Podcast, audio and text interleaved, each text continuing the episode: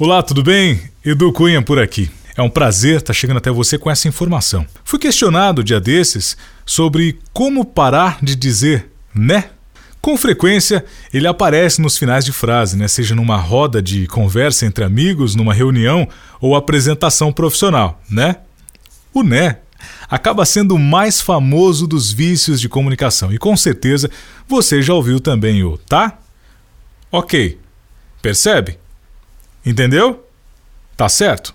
Bom, a lista continua com certeza.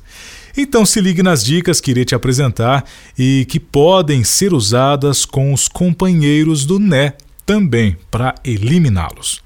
Realmente, em nossa conversa do dia a dia, ele aparece e já não nos damos conta dele. Passa como se quisesse se esconder da nossa percepção e acaba realmente se escondendo. Então vamos à dica número 1. Um precisamos perceber a presença do né em nossa fala. Esse já é um grande passo, a sua identificação. E pode acontecer que você fique chateado por não conseguir driblar esse danadinho, mas só o fato de estar atento, de estar atenta, já é um bom motivo, já é um bom começo. Dica número 2.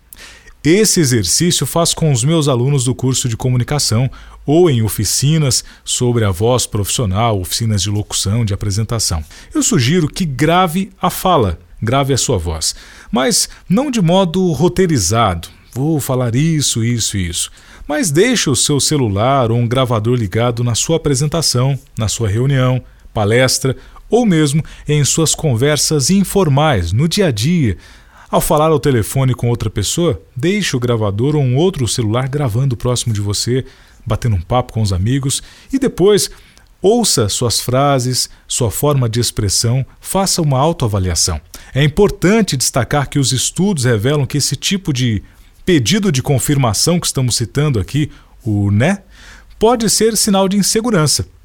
Com certeza você já ouviu oradores, professores, vendedores dizendo: Estou sendo claro, né?